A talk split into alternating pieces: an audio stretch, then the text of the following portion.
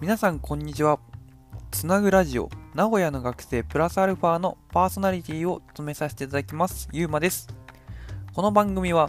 一般社団法人つなぐことの学生インターンが名古屋の大学生事情やつなぐことの活動を面白く紹介していく番組となっております。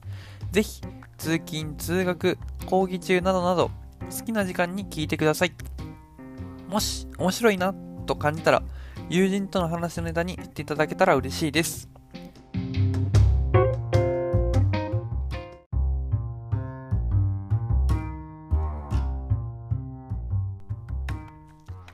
はい。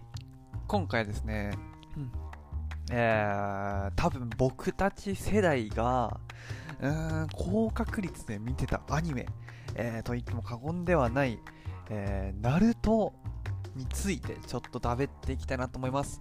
えー、皆さん、あの、ナルトって、あの、世界から認められたアニメっていう、こう、クラスまでこう、上り詰めて、えーもう日本を代表するような、えーアニメとして君臨をしているっていうのをご存知でしょうかえーまあ、なんか今回今回その魅力であったりとかですね、えーっていうのをまあてなんかちょっとあの語っていきたいなと思います。はい、まず皆さんあのナルトをご存知でしょうかえー、ナルトはですね、うん、あの週刊少年ジャンプで1999年から2014年まで連載ですよ、連載。連載をされて、看板の漫画として、えー爆発的な人気を誇ったやつなんですよね。えーなんかストーリーとしては、まあ、落ちこぼれ忍者と言われナルトって主人公が、えー里、えー、ほかげの里の中でトップを目指すためにさまざまな出会い出会いであったりとか、えー修行であったりとか、えー苦難を乗り越える姿を描いていくストーリーになってるんですよ。うん、でこの本当にこの世界規模のこの陰謀にこう絆を深めたこの仲間たちとのこの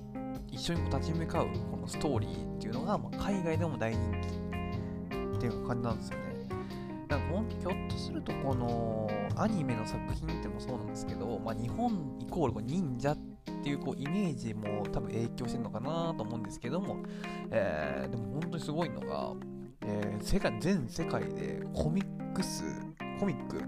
の累計販売部数がなんと2億部らしいんですよ。2億部。2000じゃないですよ。2億ですよ。いや凄まじい数ですよね。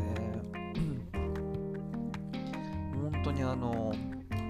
今では80カ国以上でアニメ放送されて、えー90カ国以上でライセンス商品が販売されているらしいんですよ。で、本当にその、あーフランスでも日本の漫画が人気らしいんですけど、その中でもナルトはコミック作品人気ランキングのトップ常連らしいですね。とかあのアメリカとかではコスプレ大会とかで、えー人気らしいんですよね。いや本当にあの僕たちが幼稚園？小学校？じゃあ普通のナルトが2002年で疾風伝が2006年なので多分疾風伝の時がちょうどあの夕方？あの遊びから帰ってきてテレビをつけたらナルトがやってたっていう。で、まあ、それを見ててこう疾風伝と一緒にこうなんか大きくなってったっていうような感じだと思うんですけど、でもなんかちょっと今回僕目線でナルトの魅力をちょっと、えーいくつかピックアップしていきたいなと思います。まず一つ目が、えー読者の心をわしづかみにする物語ということでやっぱりナルトの魅力ってその人に感動を与える物語であるっていうのはやっぱ過言ではないなっていう、まあ、いわゆる主人公のナルトが、えー幼少期から大人になるまでの成長を、えー一つ一つ描いている物語なんですよね。で、ナルトの周りにいる同期しかり後輩しかり先輩しかりとの、えー別れであるとか、えー困難葛藤とかもう涙ありのストーリーをこう展開していくっていうのはやっぱ大きいのかなっていうので先ほどもあのーちょっと言っちゃったんですけどナルト自体は大きく2つに分かれてはいて、えーいわゆる幼少期のナルトってやつと、えー青年、えーまあ、青春から、まあ大人になりかけの、えーナルト疾風伝っていうこう二部構成になってるんですよね。で本当にその一部分一部、まあ、幼少期の部分ではもう最初落ちこぼれあのアカデミーって言われる、うん、忍者あのえー、なんだそうですねあの忍者忍者っていうかえっとあのほかげの中でも、えー、術を使える人たちになれるための試験とか落ちてしまったりとか、うん、本当にそのナルトのこの最初何もできなかった自分からこう仲間とかこうライバルこう師匠あのイルカ先生であとか、えー、かかし先生とかとの出会いの中で、えー、忍者としてそう成長していく。でその第2部疾風伝の方では、うん、この自分と他者のつながりをこう巻き込みながら成長して本当にその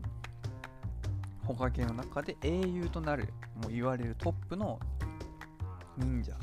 と言われるまでの成長が分かるっていうのがあのあって本当にその幼少期から、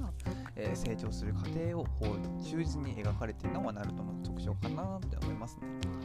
で2つ目がやっぱりこう数ある漫画の中でも圧倒的な画力っっていうのもやっぱり一つ魅力かなってあってこのナルトの、えー、作者岸本先生っていうのは圧倒的な画力を持ってはいていわゆるラフあの走り書きのような状態であってももう本当にすごい画力がうまくて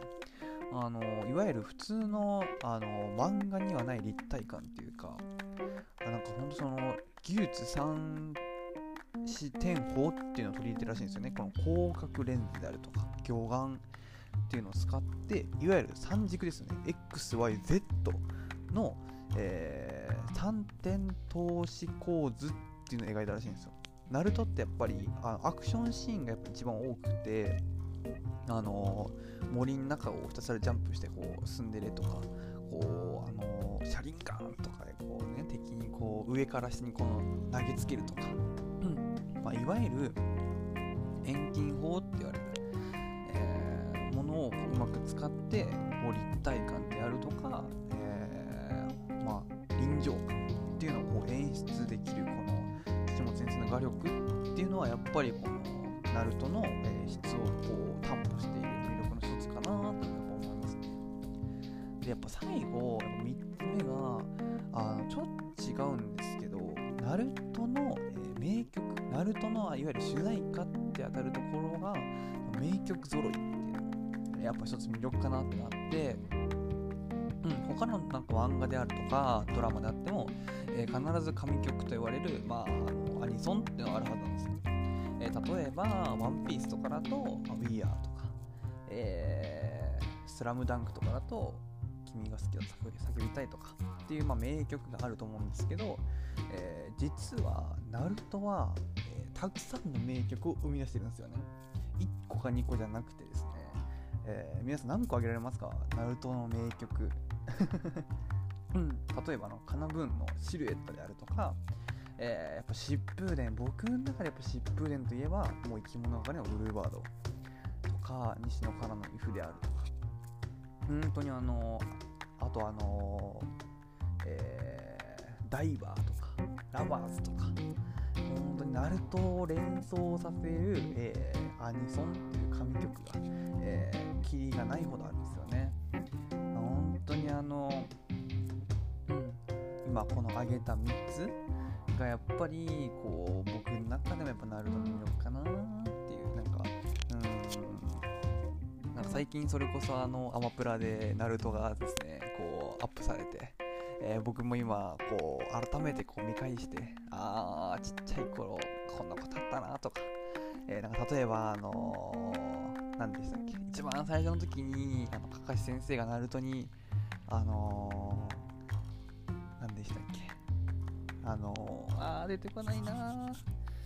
あのー、あー忘れちゃった。そうですね。えっ、となんか本当にこう小学校とか中学校の時をこう思い出させるような描写しかりこう、えー、なんか内容をなんかもう一回こうフラッシュバックできてすごい面白いなと思います。はい、今回ですね、えー、ナルトのですね、えー、魅力、えー、もう世界規模の、ね、魅力っていうのを、まあ、ちょっと改めて、えー、僕視点ちょっとお伝えをしてみました。えー、ぜひ今アマプラでですね、ナルトと疾風伝両方上がっているので、えー、ぜひ見返してみたり、えー、見てない人はぜひ、え、幼少期から見てみると、あの面白いかなと思います。じゃあ、バイバーイ。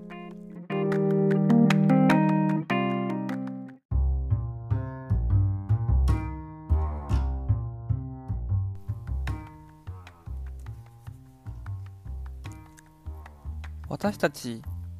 つなぐことは成長をテーマに学生主体で活動を行っている非営利の団体です。自分の成長、チームの成長、地域の成長などなど多面的な視点で成長を捉え